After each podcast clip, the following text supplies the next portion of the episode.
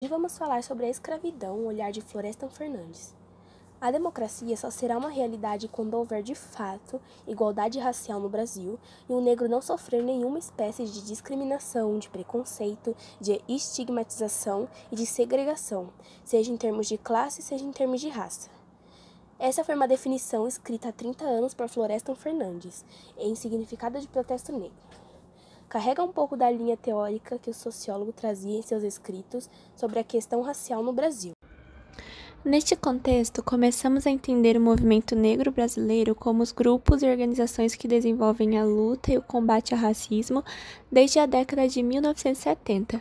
Em 1978, vários desses grupos se reuniram em resposta à discriminação racial do país e, na e nasceu ali o Movimento Negro Unificado.